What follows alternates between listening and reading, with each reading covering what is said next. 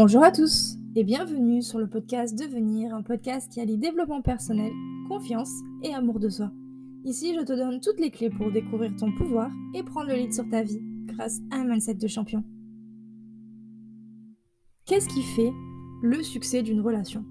La confiance, l'honnêteté, l'ouverture d'esprit, la fidélité, passer des moments de qualité et encore plein, plein d'autres choses. Mais pour moi, quelque chose qui vient avant toutes ces choses à laquelle on peut penser, et peut-être que tu y penses aussi en premier, la communication. Aujourd'hui, on se retrouve pour un sujet que j'aurais aimé qu'on me parle plus souvent pour mon couple. C'est pas du tout quelque chose qui était naturel pour moi, quelque chose de facile et pourtant, en avançant dans mon couple avec Maxime, on s'est rendu compte clairement, enfin en tout cas moi, lui aussi logiquement, mais je vais parler pour moi que c'est quelque chose de fondamental pour créer des relations qui sont saines et qui sont durables. Et je dirais même que la communication, c'est le ciment essentiel de toute relation. Elle permet de créer des relations qui sont solides et de faire en sorte que les deux parties se sentent bien, parce qu'elle permet de créer un espace où chacun peut s'exprimer en toute sécurité et où on se sent accueilli. Et on peut être bien ensemble parce qu'on se sent accepté et on se sent respecté. Dans un couple, c'est quelque chose qui fonctionne pour toutes tes relations, mais je vais principalement parler de relations de couple, mais toutes tes relations fonctionnent un peu toutes pareilles. Donc dans un couple, on a des points communs, des choses sur lesquelles ça fonctionne, c'est fluide, mais on a aussi, et heureusement, des différences. On n'est pas toujours d'accord, on n'a pas les mêmes besoins, les mêmes envies, ni les mêmes humeurs. C'est normal qu'on doive se parler, qu'à un moment, la, communication soit nécessaire, voire obligatoire. Et avant de vraiment rentrer dans le vif du sujet, c'est quoi une bonne communication? Je pense sincèrement qu'une bonne communication, c'est quand on devient capable d'exprimer ses sentiments, ses opinions, ses goûts, ses besoins, ses désirs aussi, sans craindre la réaction de son ou de sa partenaire c'est être aussi capable d'écouter l'autre. Parfois la communication elle est facile et puis parfois c'est un peu plus compliqué. Pour moi ça l'a été pendant très très longtemps, je ne savais pas communiquer et je ne voulais pas forcément non plus communiquer jusqu'à ce que je comprenne que l'essentiel c'est de rester ouverte aux opinions et aux sentiments de l'autre et de pouvoir exprimer les miennes aussi, toujours avec le plus grand respect. Parce que c'est la base. Et je sais que c'est pas toujours simple de parler de ses émotions, je te parle vraiment en connaissance de cause. On a peur de se sentir jugé, d'être ridicule et c'est normal, parce que la communication nous place dans une position de vulnérabilité. Et je pense que c'est le sujet le plus travaillé dans les relations, en tout cas un sujet qui revient assez fréquemment. Et notamment parce que beaucoup ne font pas la différence entre écouter et entendre. C'est quelque chose que j'ai longtemps reproché à Maxime d'ailleurs. Je t'explique. Le problème que la plupart des gens rencontrent, c'est que deux personnes se parlent mais ne s'écoutent pas. On entend ce que dit l'autre et souvent on va se dire qu'il a tort et on se demande intérieurement comment on va pouvoir lui montrer que c'est nous qui avons raison, comme si en fait la communication était dans un dialogue de défense. Et j'ai compris quelque chose qui a complètement changé notre manière de communiquer avec Maxime, c'est que peu importe ce que l'autre personne peut penser, ce que toi tu peux penser, personne n'a jamais tort. Personne n'a jamais tort parce que dans sa carte du monde à lui, c'est de cette manière-là, donc il a raison. Comme dans ta carte du monde à toi, c'est de cette manière-là, donc tu as raison. Le but, c'est vraiment de comprendre la carte du monde des autres et je te garantis que ça change tout. Et pour ne plus être dans ce, mode automatique de j'écoute mais j'entends pas, tu peux imaginer que c'est comme dans une équipe de foot où dans l'équipe, chacun doit être à sa place, chacun a un rôle à jouer et surtout, chaque membre de l'équipe vient en aide à l'autre. Chacun fait en sorte que l'autre joue à son meilleur niveau et donne le meilleur de lui-même.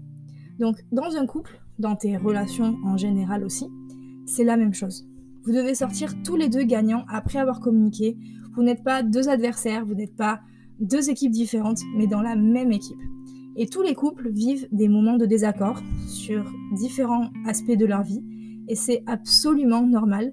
D'ailleurs, je trouve, et ça c'est mon avis personnel, que le contraire est pas forcément très sain.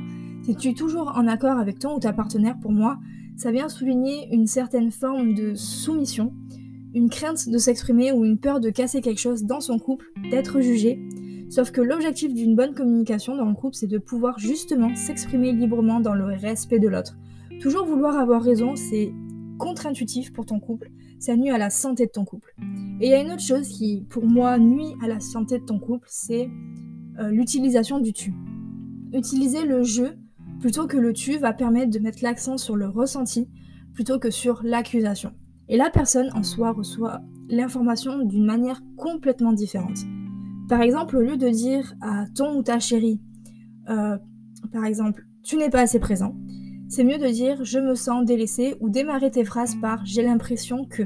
Et vraiment, le je me sens ou j'ai l'impression que, c'est aussi quelque chose qui a tout changé dans notre communication avec Maxime. J'ai une autre image à te partager. En fait, en communication, tu peux voir les choses comme un compte en banque, épargner ou retirer de l'argent. Tu peux soit te retenir de dire certaines choses ou alors choisir tes mots. On est d'accord que personne n'aime la critique, c'est douloureux, ça, ça met mal à l'aise, surtout quand ça vient de quelqu'un qu'on aime. Alors, si tu sens que tu es plutôt dans la critique, compare ta relation à un compte en banque. Épargne tes critiques et dépose tes compliments. C'est sûr que c'est préférable, tu vas me dire si je me trompe, de faire plus de dépôts que de retraits. Sinon, ton compte relationnel va être complètement dans rouge. Et je vais pas te mentir, il m'en a fallu du chemin. Il nous en a fallu du chemin pour arriver jusqu'ici en 6 ans et demi de relation. On n'avait pas du tout cette manière de penser et de communiquer avec Maxime. Pour faire simple, on communiquait pas vraiment. En tout cas, moi, je communiquais pas. Gardais tout pour moi. Ça a toujours été quelque chose de très compliqué et pas du tout naturel de parler de ce que je pensais et de ce que je ressentais surtout. Et encore moins à quelqu'un d'autre et quelqu'un quelqu'un que j'aimais, enfin quelqu'un que j'aime. Et Maxime ne le faisait pas vraiment de la bonne manière. Mais au moins, lui, il essayait de le faire. Et c'est vraiment quelque chose qu'on a appris à faire au fil des années ensemble. Et je suis pas certaine que si aujourd'hui on n'aurait pas euh, été dans cet état d'esprit-là et toujours dans la même manière de communiquer, je ne sais pas si on serait encore ensemble aujourd'hui. Ça n'a pas été simple, ça l'est pas toujours non plus, on n'est pas parfait, mais le plus important c'est de travailler chaque jour à l'amélioration de notre couple. Et du coup, je voudrais te partager ce qui nous a aidé et ce qui peut t'aider peut-être toi aussi à mieux communiquer.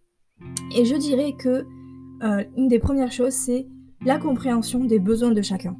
Oui, c'est pas toujours facile d'exprimer ses attentes et ses besoins, mais c'est vraiment important de le faire d'une manière claire et précise pour que l'autre puisse bien le comprendre et te comprendre. Et c'est aussi le cas à l'inverse, évidemment.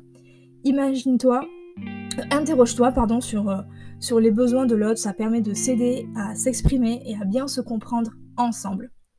Ensuite, il est déjà un peu abordé, mais c'est l'écoute et le respect. Le respect, c'est tellement important d'accepter les différences d'opinion, ça sert absolument à rien de blâmer ou d'essayer de faire changer l'opinion de l'autre. Ça ne fonctionnera pas et ça fera tout l'effet inverse. Une bonne communication, c'est aussi basé sur une écoute pour bien comprendre ce que l'autre personne essaye de t'exprimer. Et il y a des attitudes aussi qui aident à la communication, comme l'ouverture d'esprit, la patience aussi. Ça évite d'être sur la défensive et de s'emporter inutilement, n'est-ce pas Mayana? Et puis l'honnêteté. Être honnête envers soi-même aussi et envers l'autre, bien sûr. Être transparent, c'est quelque chose de quelque chose vraiment à prendre en compte parce que ça va te permettre d'exprimer tes véritables désirs et sentiments. Ça sert à rien d'inventer quoi que ce soit en couple, et pas que d'ailleurs, il vaut mieux être honnête.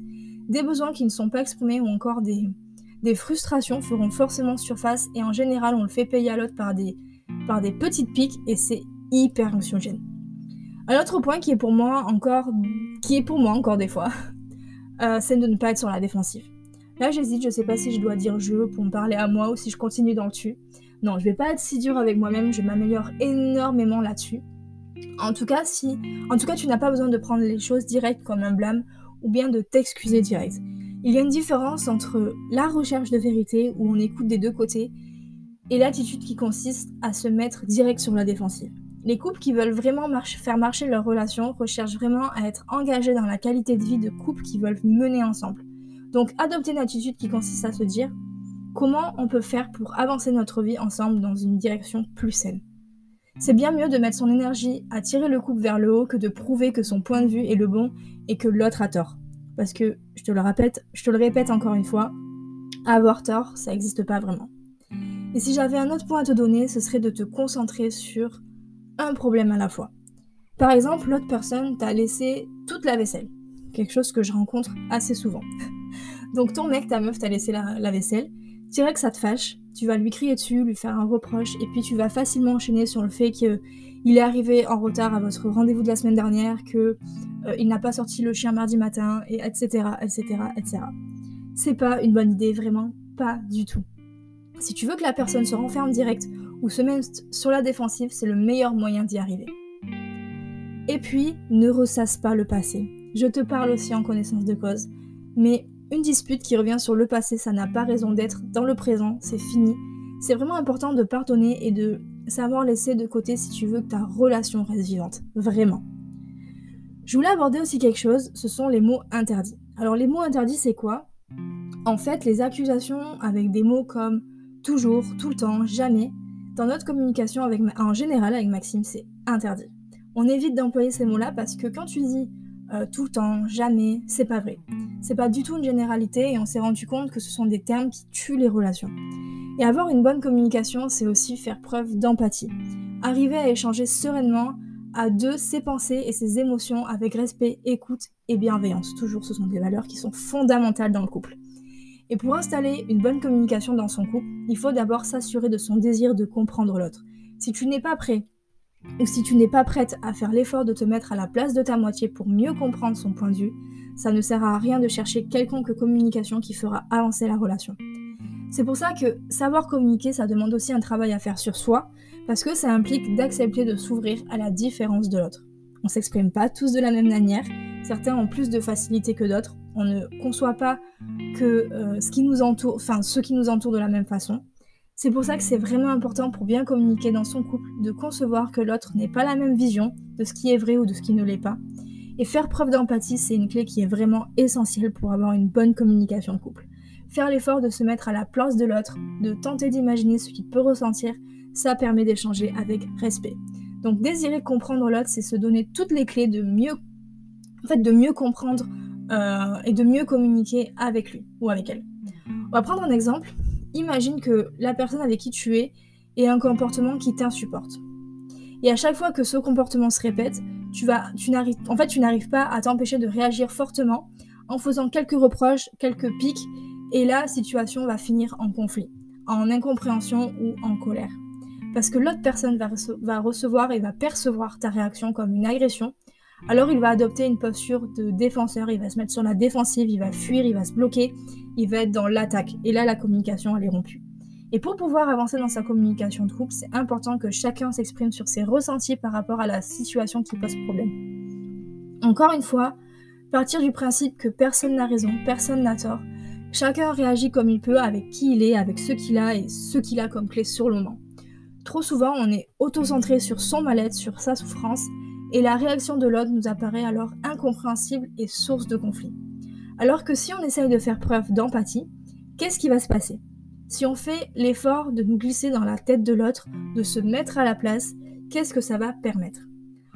L'empathie, ça permet aussi d'entendre ses propres besoins, donc une empathie envers soi-même, mais aussi de prendre en compte ceux des autres. Il n'y a alors plus de vainqueurs ou de perdants dans le conflit, plus de méchants ni de gentils, et plus de rapports de force. Et si tu veux que ta communication soit efficace, choisis un moment de tranquillité, un moment de détente où chacun est calme et ouvert au partage et à la discussion. Donc aborde tout en douceur le sujet dont tu désires parler en t'aidant de la communication non violente, donc qui est basée sur l'empathie, l'authenticité et la responsabilité. L'idée c'est de partager ses ressentis et ses émotions en toute bienveillance pour inspirer l'autre à le faire aussi. Par exemple, je vais te partager une phrase quand tu commences ta phrase par. Quand tu parles à l'autre, évidemment. Quand tu dis fais. Euh, là, tu vas parler d'un. Là, tu vas aborder une sorte de reproche. Moi, je ressens ça. Du coup, ça exprime en moi un besoin de. À l'avenir, est-ce que tu pourrais?